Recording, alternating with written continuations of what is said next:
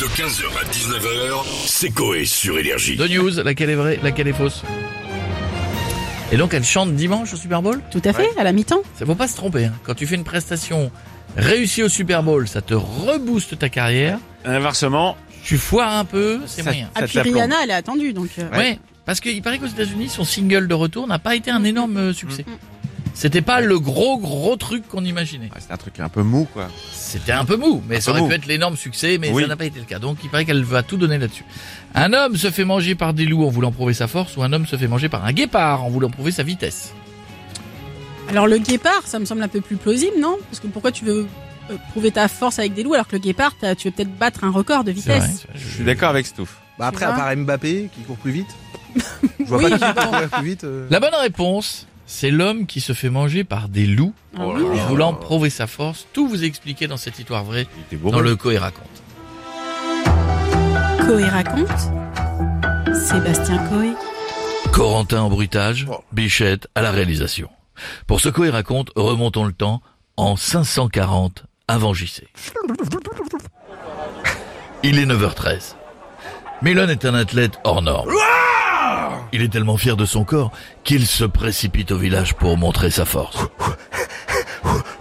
Messieurs, approchez, venez admirer ma force, je peux tout casser Les villageois, d'abord surpris, décident de lui lancer des objets. Il lance un vase. Milon le brise. Un bloc de marbre. Milon le casse en mille morceaux.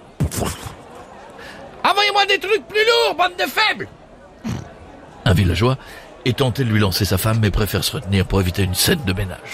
C'est alors que l'ancien du village prend la parole. Il y a un arbre plus loin dans la forêt, avec un tronc indestructible. Celui qui le brisera de ses mains sera reconnu comme le dominant du village. Sans perdre une minute, Milon part en forêt, suivi par les villageois. Treize minutes plus tard, autant vous dire pas une course de bâtard, Milon et les villageois arrivent face à l'arbre. Il est gigantesque. Waouh C'est alors que Milon fait une nouvelle annonce. Vous voyez ces trous dans l'arbre? Je vais mettre mes mains dedans et avec ma force, je vais les briser comme les burnes d'un castrat.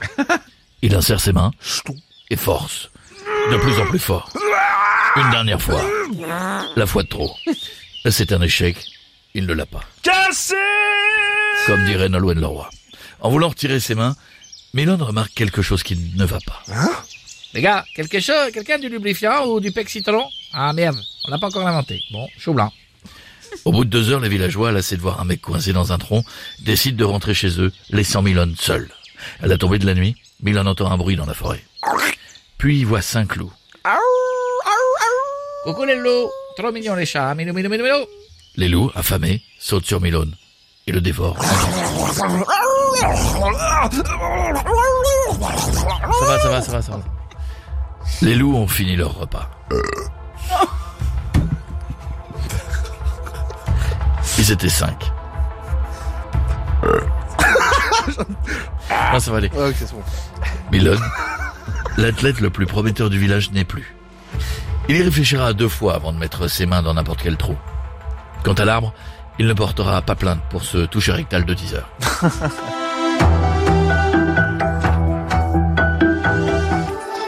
15h, 19h, c'est Coé sur Énergie.